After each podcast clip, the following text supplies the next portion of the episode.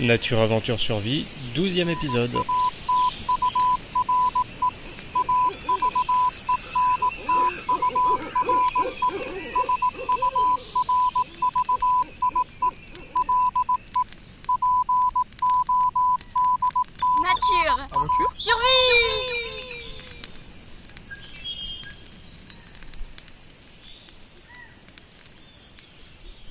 Quand on parle de navigation, on pense d'habitude à s'orienter avec sa boussole, sa carte, son GPS. C'est pas très bushcraft et notre invité aujourd'hui va nous montrer que même avec des plantes, on peut retrouver le nord, le sud et son chemin. D'abord, nous allons finir par mourir de soif sur ce fichu rafio. Si ça continue, capitaine, nous serons bientôt au régime du docteur Bombard. Ouais. Wilson Wilson Bonjour Tristan, je suis très content de t'accueillir sur mon podcast. Great to be here. Je suis ravi d'être là. Merci beaucoup. Tu es connu pour être euh, The Natural Navigator, le navigateur naturel. Tu as été également un présentateur pour la BBC. Tu as aussi des talents de pilote et tu as défini un nouveau record au-dessus de l'Atlantique, je crois. Yes, Oui, I, euh, um, j'ai toujours eu un- une passion pour la navigation depuis, euh, depuis tant d'enfance, en fait, juste avant que je puisse même connaître le mot navigation. Je faisais partie de ces enfants qui pensaient que tout était beaucoup plus intéressant en les voyant d'au-dessus. Donc les collines sont devenues euh, des montagnes, euh, traverser un lac est devenu euh, traverser un océan. C'était un moyen en fait pour moi de définir mes propres voyages. Si vous ne savez pas naviguer, vous restez toujours un passager en fait. Vous dépendez toujours de quelqu'un d'autre. Et ce quelqu'un d'autre est donc le navigateur. Il n'y a rien de mal à être un passager, mais euh, si vous voulez faire vos propres voyages, choisir votre voyage, vous devez être capable de vous orienter, euh, même si vous ne faites que marcher pendant 10 minutes. Si vous êtes perdu, c'est le navigateur qui va décider, alors que si vous savez naviguer, justement, c'est vous qui allez choisir euh, la suite des événements. Pour moi, le- la durée du voyage n'a pas vraiment d'importance. Depuis tout petit, j'ai voulu comprendre euh, cet art qui consiste à naviguer. Et mes trajets euh, se sont peu à peu allongés, mais j'ai vite compris que la taille du trajet n'en fait pas quelque chose de plus gratifiant sur le plan physique ou même philosophique.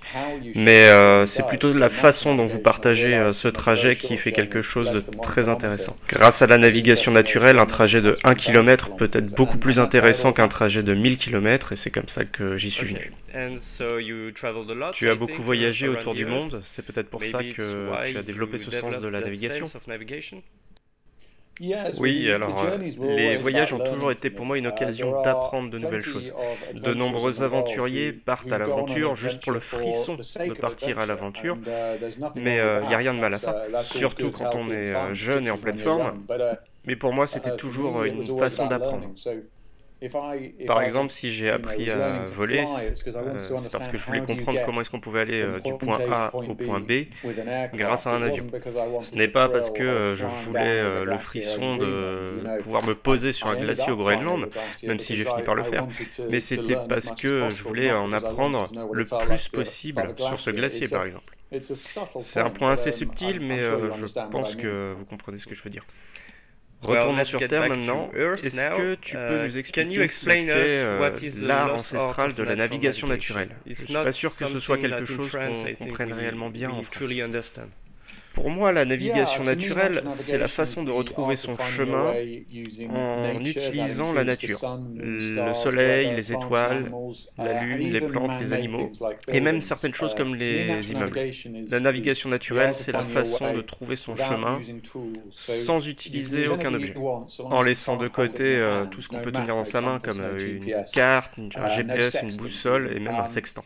Mais on peut utiliser des choses qui ne paraissent pas être naturelles pour certaines personnes, comme par exemple les paraboles satellites.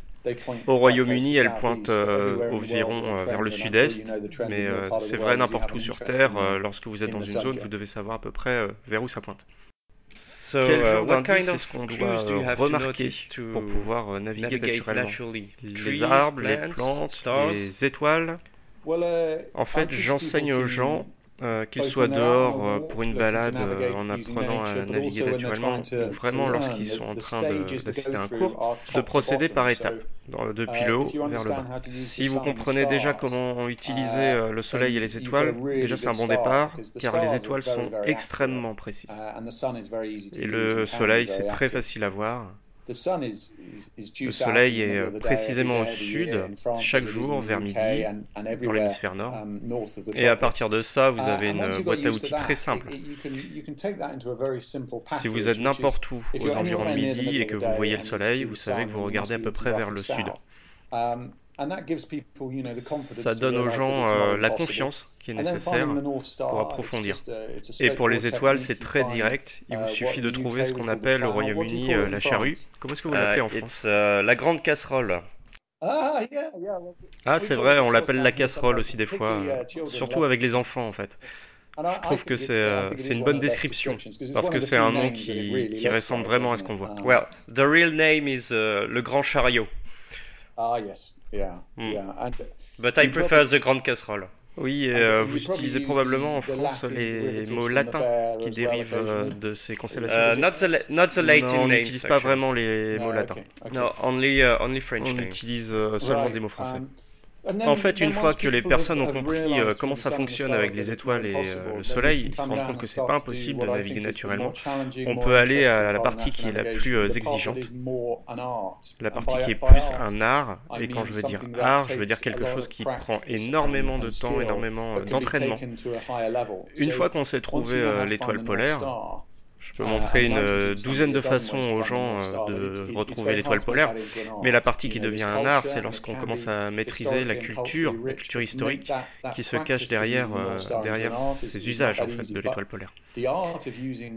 Après, l'art qui consiste à utiliser les plantes et les animaux, c'est quelque chose que j'ai appris chaque jour depuis des dizaines d'années. C'est la partie qui demande le plus d'entraînement. Par exemple, il y a 19 façons différentes que j'ai pu trouver euh, pour utiliser les arbres pour euh, naviguer, et euh, j'enseigne aux gens seulement les deux plus simples. Quand on connaît la direction des vents dominants, euh, en fait, le vent, il peut souffler de n'importe quelle direction durant la journée, mais euh, il y a toujours des schémas qu'on peut retrouver. Euh, par exemple, dans le, en Europe du nord-ouest, les vents viennent toujours du sud-ouest ou alors d'une direction ouest. Bon, les montagnes peuvent éventuellement changer ça, mais une fois que vous connaissez les vents qui soufflent dans votre région, il est facile de remarquer les arbres qui ont été brossés peigné par euh, ces vents, et c'est un des indices les plus simples à utiliser. Un indice plus subtil, ce sont les feuilles qui poussent au sud d'un arbre. Elles sont une couleur un peu plus claire et elles sont plus petites. Mais euh, c'est quelque chose d'assez subtil à remarquer. C'est quelque chose de sympa si vous vous amusez, mais si vous voulez vraiment naviguer avec, c'est assez difficile. Et pour naviguer, il faut aussi euh, connaître pas mal de botanique, parce que dans tes livres, on retrouve beaucoup de plantes. Le lierre, les lichens, qui sont d'excellentes boussoles naturelles en fait which are good compasses too. Ouais, je pense uh, que, euh, comme toute um, discipline, il y a un point d'entrée qui est extrêmement simple. Et ça fait pas de mal euh, d'apprendre un ou deux euh, tours, comme comment trouver le sud en utilisant le soleil ou le nord en utilisant les étoiles. Mais en fait, la navigation naturelle devient beaucoup plus intéressante et fascinante lorsque on s'éloigne des petits tours comme ça uh, et qu'on rentre dans le champ de l'écologie. Par exemple, chaque plante et animal qui vit euh, dans la forêt fait partie d'une carte. Je ne dis pas ça pour être poétique, mais euh, c'est vrai. Les plantes et les animaux ne se développent pas là où ils n'ont pas les ressources nécessaires. Ils se développent là où ils peuvent survivre. Um, Par exemple, les orties ne poussent que dans les sols enrichis en phosphate. Or, euh, la façon dont vivent les humains a tendance à enrichir le sol en phosphate. Donc, les orties font partie d'une carte qui nous montre euh, l'activité humaine. Donc c'est pas un indice euh, du nord, sud, est ou ouest, c'est juste un indice du fait que vous quittez la nature sauvage et que vous vous rapprochez de la civilisation. Et quand on observe tous les animaux et les plantes qui sont autour de nous, on commence vraiment à dessiner une carte. Parfois j'utilise l'image d'un puzzle quand on voit euh, quelques pièces d'un puzzle, elles ne, représentent rien. Mais quand on commence à en mettre quelques-unes ensemble, on commence à voir l'idée générale. Et en navigation naturelle, c'est pas vraiment le but d'avoir un puzzle complet, c'est juste de mettre, de mettre suffisamment de pièces l'une à côté de l'autre pour comprendre vers où on va. Tu parles d'écologie et je voudrais savoir comment tu as appris à, à observer ton environnement comme ça. Parce que même dans les cours universitaires d'écologie, on n'apprend jamais que ça peut nous aider à retrouver le nord et le sud. Oui, c'est une bonne question. Euh, ma, façon de travailler, en fait, c'est d'être euh, uh, extrêmement sensible aux motifs et aux tendances, les asymétries, par exemple. Quand je remarque, euh, quand je vois un arbre et que je remarque qu'il n'est pas symétrique des deux côtés, mon esprit me demande automatiquement pourquoi. Il faut donc répondre à ce pourquoi. Parfois, ça prend plusieurs années. Le lierre, par exemple, ça m'a pris plus de 10 ans pour trouver le secret. L'étape suivante, c'est quand je remarque euh, une tendance. Je n'essaye pas de réinventer la roue, euh, je me base juste sur les travaux académiques de certaines personnes avant moi. La plupart des questions que je me pose ont déjà eu une réponse euh, il y a quelques années avant moi, mais pas parce qu'ils avaient un intérêt dans la navigation naturelle. Le meilleur exemple, c'est le lierre. Quand j'ai pu remarquer des tendances dans la façon dont, dont il poussait, je me suis dit, ok, maintenant on va passer dans la recherche scientifique et je me suis intéressé euh, aux travaux de certaines personnes qui, s'intéressaient au phototropisme, la façon dont les plantes euh, grandissent vers ou à l'inverse de la lumière. Après un certain travail, ça m'a permis de comprendre. Pour moi, c'est vraiment un processus en deux étapes. D'abord, je remarque euh, des motifs, des tendances, et ensuite j'essaye euh, d'expliquer ça d'après uh, la recherche euh, scientifique. Il y a une expression qui dit se tenir sur les épaules des géants, et c'est... J'invente rien en fait, je ne fais que me baser sur les travaux de personnes avant moi, parfois des milliers d'années avant. En fait, tout ce travail de remarquer des tendances, ça me donne un peu l'impression de, de faire la cueillette, mais la cueillette pas au sens propre euh, la cueillette de, connaissances qui ont été perdues depuis euh, certains, un certain temps. Par exemple, certains forestiers euh, en Suède avaient déjà remarqué depuis longtemps certaines choses intéressantes sur les racines. Et j'ai réutilisé ça pour valider ma conviction selon laquelle les racines sont beaucoup plus grosses, beaucoup plus massives du côté d'où provient le vent. C'est venu enrichir dans mon esprit toutes les connaissances que je pouvais avoir sur la façon dont les arbres grandissent et du coup euh, ça m'aide dans ma compréhension de la navigation naturelle. Donc euh, parfois, mon boulot, c'est juste de remarquer de nouvelles choses, mais le plus souvent, c'est quand même de uh, d'abord remarquer une tendance um, et ensuite essayer de comprendre d'où ça vient. Essayer de remettre toutes les pièces du puzzle ensemble depuis la littérature scientifique, etc. Parfois, ça veut dire trouver des informations euh, scientifiques dans les tout derniers, euh, tout derniers journaux scientifiques, par exemple Nature, dans euh, les connaissances scientifiques qui n'ont été publiées qu'il y a quelques semaines. Parfois. parfois, je me base même sur des anciens mythes. Par exemple, la façon dont Persée a remarqué que la constellation de la Grande Ourse était sur sa gauche et du coup il savait qu'il voyageait vers l'est. Pour moi tout ça c'est la même chose. Je ne suis pas un scientifique donc je n'ai pas à être euh, focalisé sur un seul et même euh, domaine de recherche. Si je peux m'aider euh, d'anciennes connaissances, moi ça m'amuse. And you also ask, je demande aussi à tes lecteurs de t'envoyer des photos, des tendances, des motifs qu'ils peuvent repérer. oui, c'est tout à fait vrai. En fait, quand j'ai commencé la navigation naturelle, je me sentais un petit peu solitaire. Je me disais que ça n'allait intéresser personne en fait. Donc je me disais, bon, si ça m'intéresse, j'ai qu'à continuer, ça fait de mal à personne. Mais euh, maintenant, grâce aux livres, euh, grâce euh, tous les à tous les médias auxquels tu peux participer, les interviews comme la tienne, tout ça est devenu vraiment intéressant pour moi parce que puisqu'il y a une communauté qui est en train de se bâtir, elle n'est pas énorme mais elle est en train de grandir. Je fais le parallèle avec la cueillette, comme c'était le cas il y a 50 ans avant. Après la Seconde Guerre mondiale, il y avait un réel besoin de faire la cueillette de plantes sauvages pour euh, pour se nourrir avec des, de la nourriture fraîche. Et il y avait un grand mouvement dans, dans mon pays pour euh, retrouver toutes ces connaissances de cueillette. On retrouvait euh, vraiment la nécessité de faire la cueillette.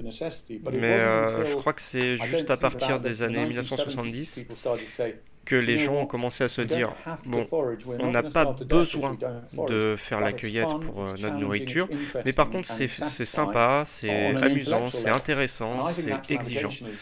Et je crois que la navigation naturelle en arrive à ce point, avec 40 ans de um, retard, où les gens euh, se rendent compte qu'on n'a pas besoin de le faire, on a tout ce qu'il faut euh, sur nos smartphones, sur nos GPS, mais c'est intéressant, c'est satisfaisant, c'est exigeant et c'est surtout gratifiant. Alors, euh, allons-y.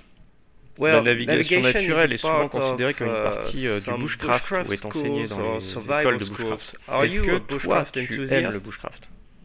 Le bushcraft et la survie sont euh, logiquement euh, très connectés. Uh, les techniques de survie, euh, je trouve ça vraiment super, mais je préférerais que les personnes qui les enseignent ne les, uh, ne les enseignent pas en disant que ça peut être nécessaire, parce que les gens vont se dire ah bah oui c'est vrai que dans une situation de survie je ne sais pas quoi faire, et c'est un moyen finalement assez assez petit d'intéresser les gens. Du coup je pense que le bushcraft pour moi est un petit peu plus intéressant parce qu'au sein du bushcraft, on trouve, euh, on trouve des gens qui connaissent énormément de techniques de bushcraft. Et il y a des gens qui se spécialisent dans les techniques. Des activités comme euh, démarrer un feu par friction à l'archer, euh, oui, ça me plaît, je trouve ça intéressant. Mais ce qui, ce qui m'intéresse vraiment, vraiment le plus, c'est quand je trouve des gens passionnés qui sont spécialisés dans un domaine du bushcraft. Par exemple, quelqu'un qui, qui a passé 20 ans à, sculpter des cuillères, je vais adorer ce gars-là. Je pense que le monde a besoin de gens qui enseignent de façon générale certaines techniques, mais euh, moi personnellement, de façon un peu égoïste, je préfère quand quelqu'un est vraiment, vraiment spécialisé et qu'il me dit que c'est ça sa spécialité.